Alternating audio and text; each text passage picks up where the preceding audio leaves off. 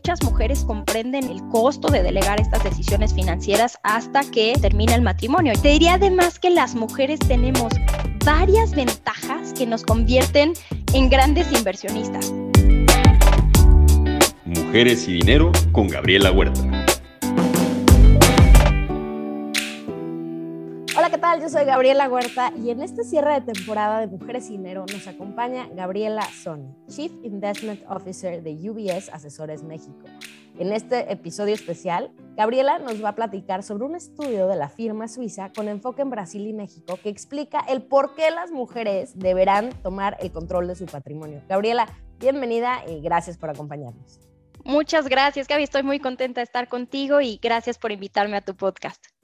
Hombre, el gusto es todo nuestro de tenerte aquí. Y empezando, ¿de dónde salió la iniciativa de hacer este estudio?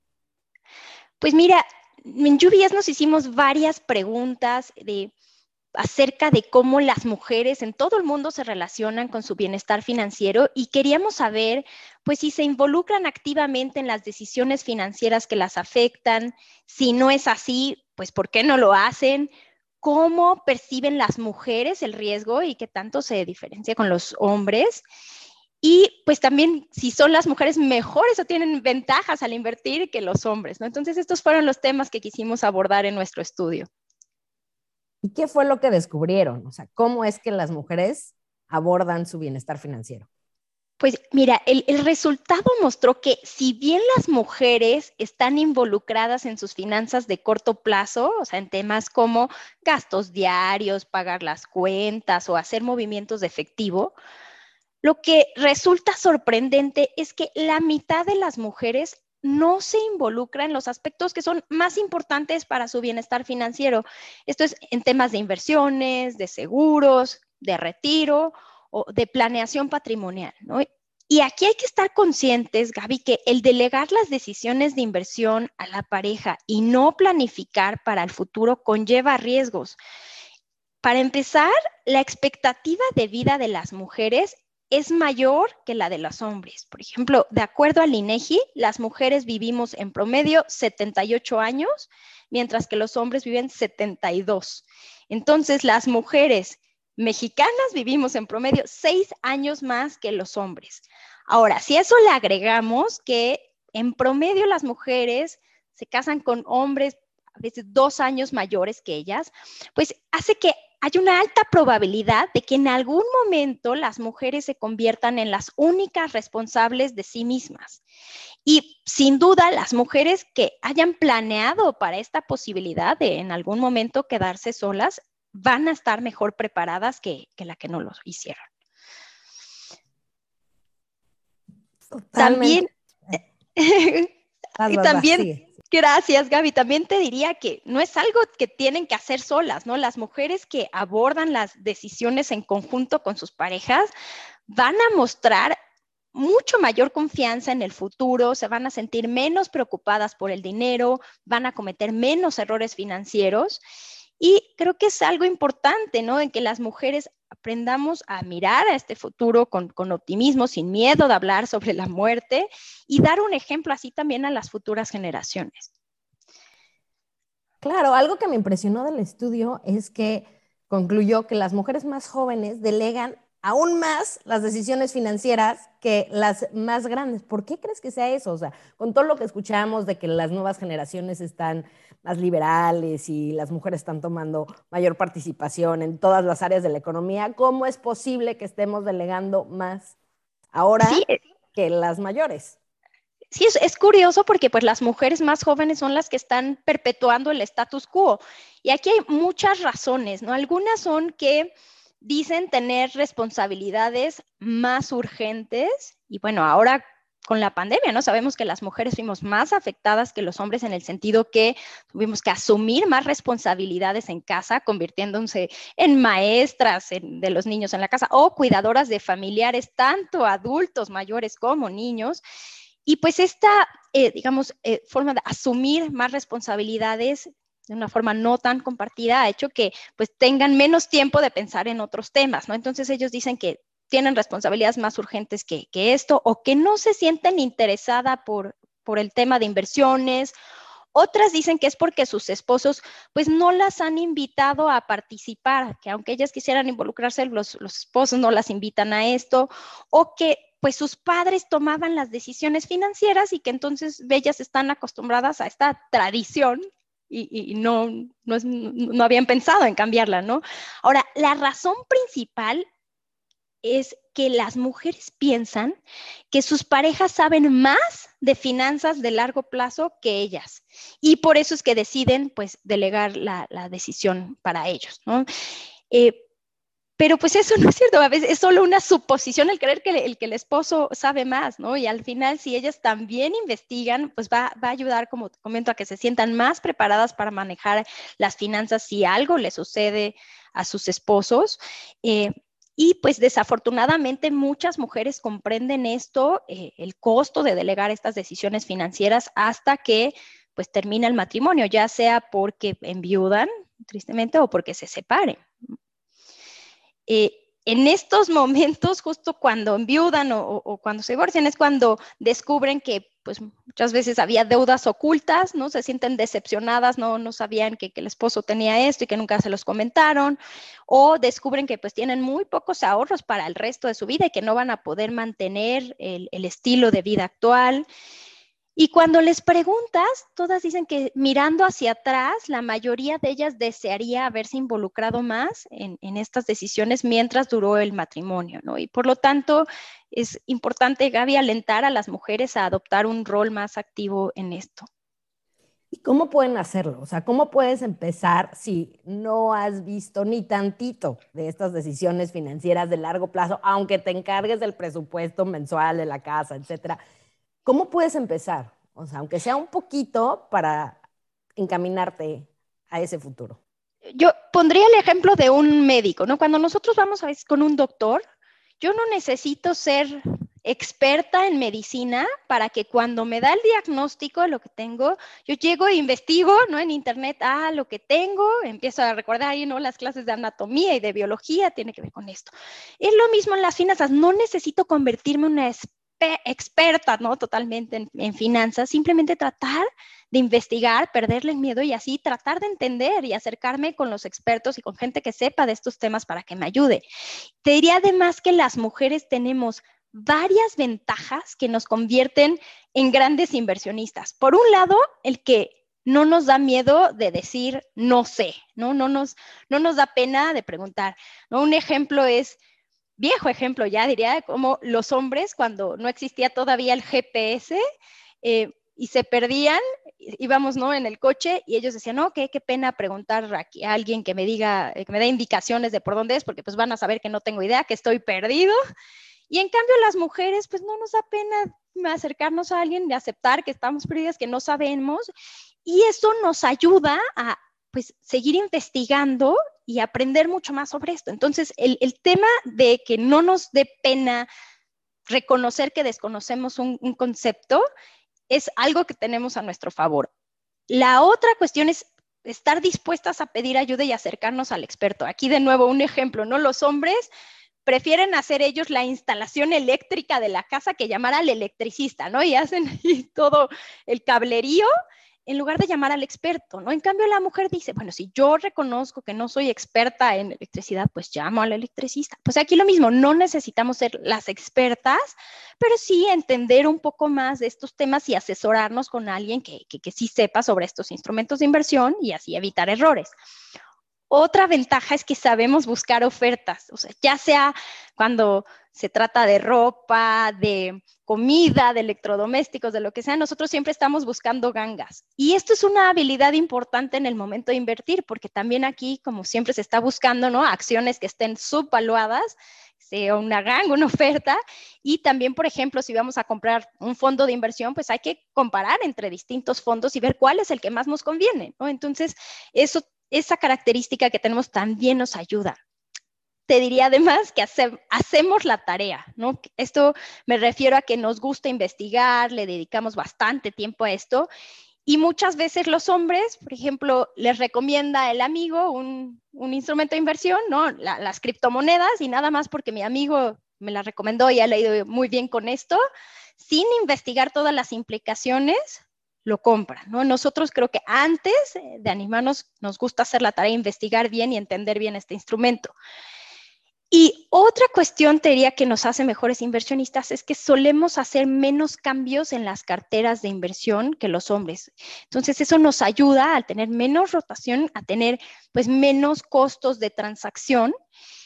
Y en general te diría que somos más disciplinadas en las inversiones. No estamos tratando de hacer el famoso market timing, buscar digamos, el mejor momento para comprar y, y el mejor momento para vender, sino que Sabemos que hay que mantenerse invertido, alineado con los objetivos de inversión de largo plazo sin estar tratando de salir y entrar al mercado, porque eso es muy riesgoso, porque así como podemos lograr estar fuera en los días que donde cae mucho la bolsa, también quedamos fuera en el día que se recupera. Y con la volatilidad que estamos viendo actualmente, pues es una estrategia más riesgosa en el largo plazo que permanecer invertidos. Entonces, estas son características que nos hacen, digamos, mejores inversionistas y hay una que además es particular, que es que las mujeres eh, nos gusta favorecer inversiones que están alineadas a nuestros valores porque queremos tener un impacto positivo en la sociedad. Creo la pandemia nos ha hecho reevaluar cuáles son las prioridades en nuestra vida, cuáles son las cosas que consideramos más importantes. Y ahora las mujeres queremos tener un impacto positivo en, la sociedad y en nuestra familia. Y por eso también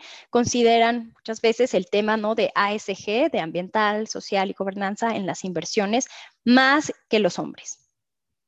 Entonces ya lo escucharon de una especialista en inversiones que...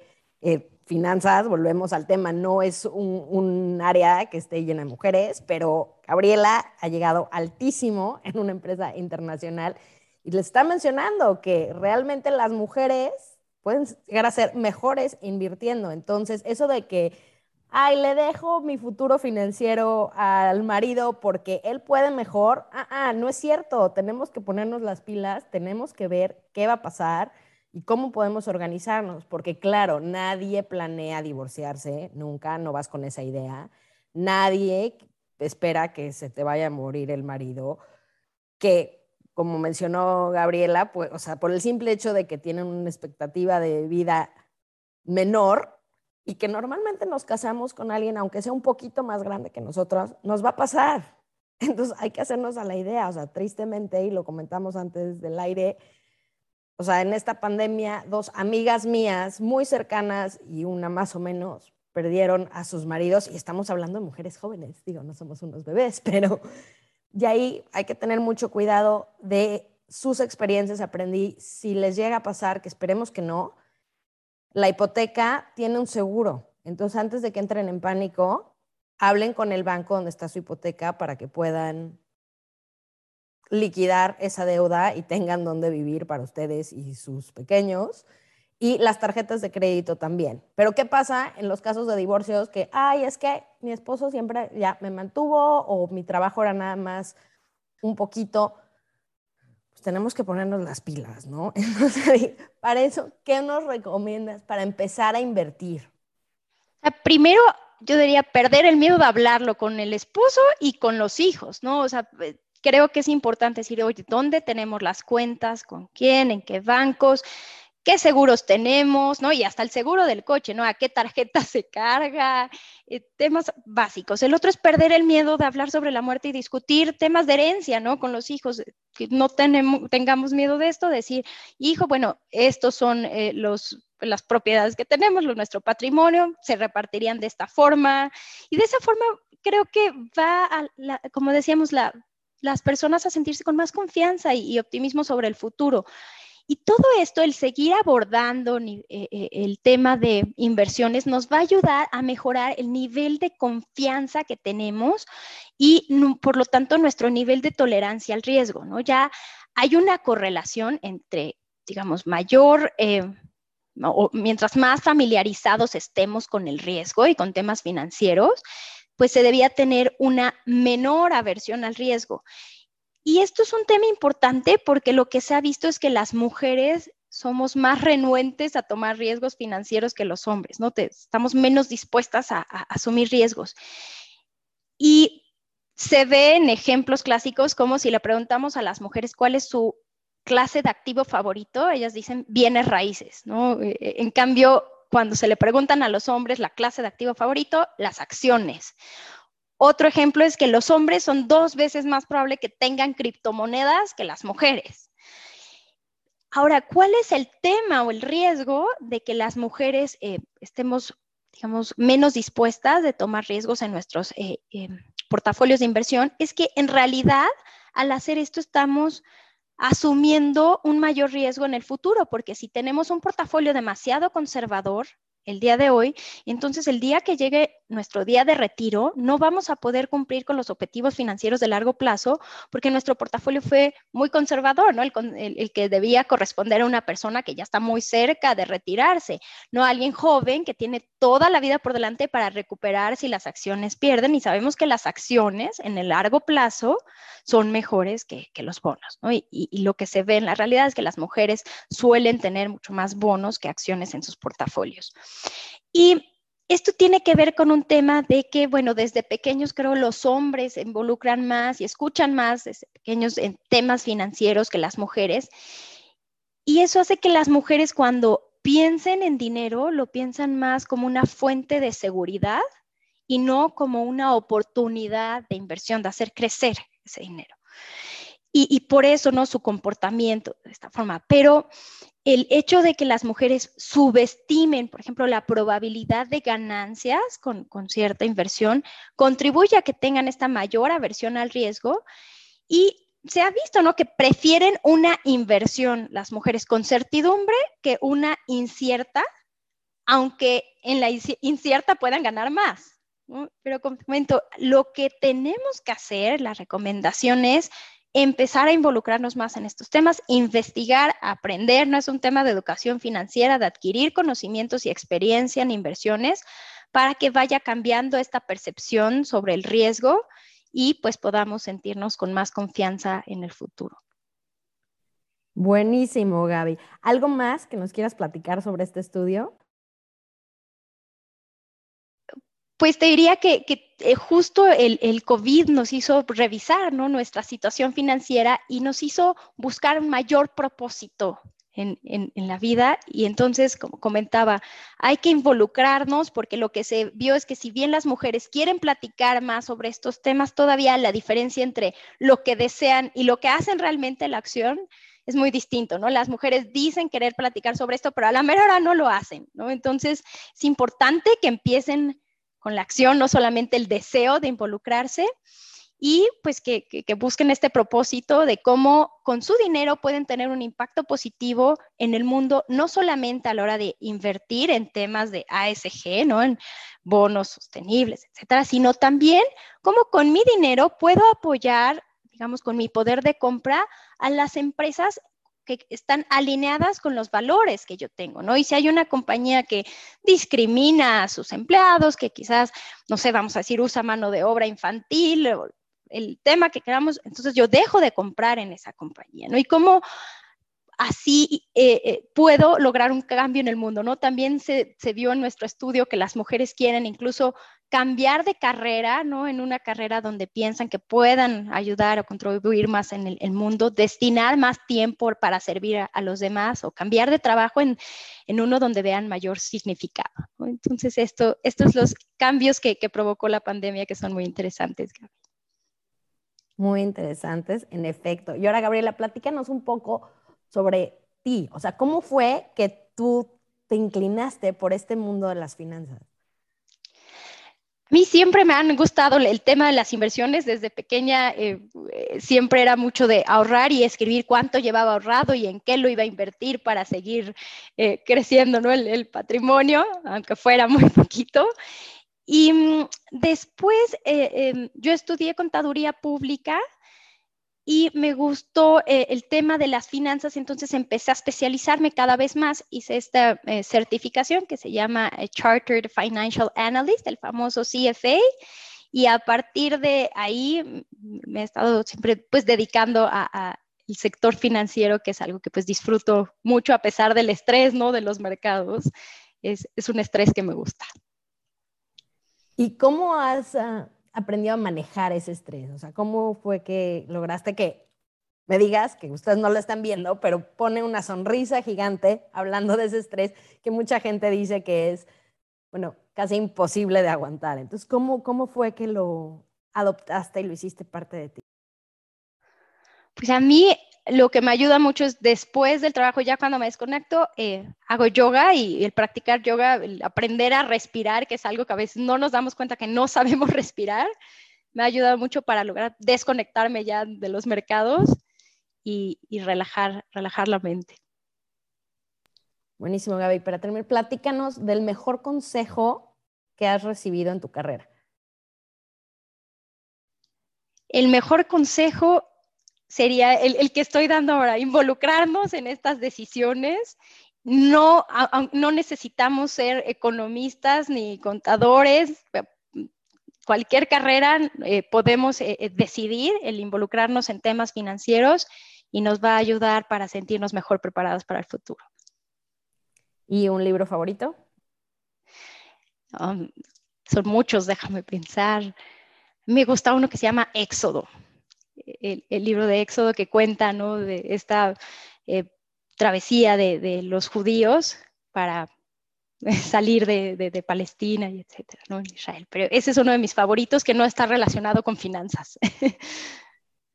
Pero, oye, uno no tiene que estar con la chamba todo el día y en todo momento. Así que está buenísimo. Gracias, Gaby. Un placer platicar contigo. El gusto fue mío, Gaby. Mucho gusto. De nuevo.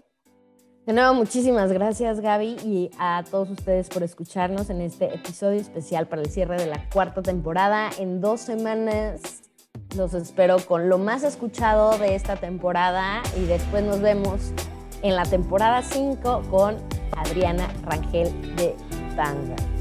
Yo soy Gabriela Huerta, esto fue Mujeres y Dinero y hasta la próxima.